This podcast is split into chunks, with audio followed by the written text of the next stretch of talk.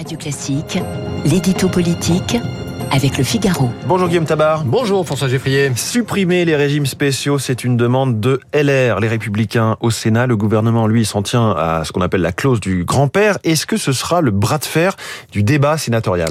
Alors, ce sera un sujet sur la table, mais ça ne sera sans doute pas le sujet central. Bon, faut rappeler que les régimes spéciaux concernent un demi-million d'actifs hein, de la SNCF, de la RATP et d'une poignée de professions particulières euh, qui peuvent partir plus tôt bien plus tôt que les salariés du régime général.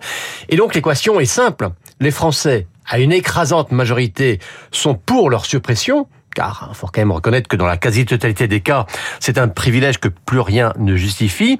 Mais les gouvernements, jusqu'à présent, n'ont pas osé y toucher euh, depuis que Juppé s'y est cassé les dents en 1995. Alors, Borne et Macron ont trouvé une solution. Euh, oui, disent-ils, on va éteindre les régimes spéciaux, mais on ne les supprime pas tout de suite. Euh, cela ne concernera que ceux qui seront embauchés à partir de maintenant et qui, par définition, ne partiront à la retraite que dans 43 ans.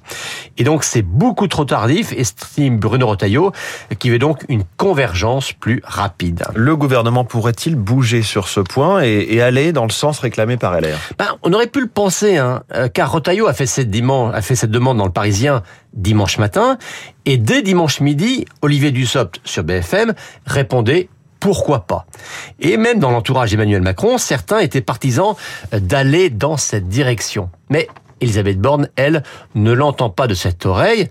Euh, Elisabeth Borne, hein, elle sait qu'il y a des grèves qui commencent mardi prochain, le 7 mars, et que les grèves les plus handicapantes pour les Français seront précisément le fait de salariés qui bénéficient des régimes spéciaux. Et donc elle se dit qu'il ne serait pas vraiment malin d'agiter le chiffon rouge devant eux.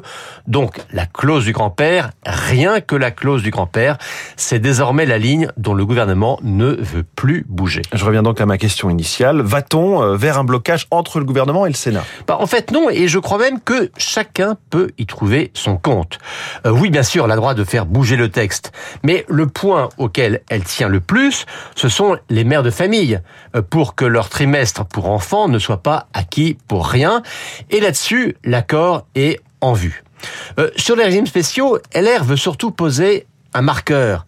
D'abord, leurs alliés centristes hein, ne veulent pas, eux, y toucher, et faut reconnaître que Gérard Larcher lui-même n'est guère plus allant. Mais après l'attitude des amis d'Aurélien Pradier à l'Assemblée, Bruno Retailleau veut afficher une droite qui a retrouvé son ADN idéologique. Et quant au gouvernement, eh bien, finalement, ça l'arrange que LR pousse à une forme de surenchère. Parce que, mécaniquement, en leur disant non, ça permet à l'exécutif d'apparaître aux yeux de, l'opinion sur une position d'équilibre. Alors que jusqu'à présent, de facto, il incarnait la ligne le plus radicale. Et à l'approche d'une nouvelle épreuve de force dans la rue, eh bien, paraître sur une ligne d'équilibre, ça peut compter. L'édito politique de Guillaume Tabar tous les matins à 8h10. Merci Guillaume. Il est 8h17, place à la star de l'info.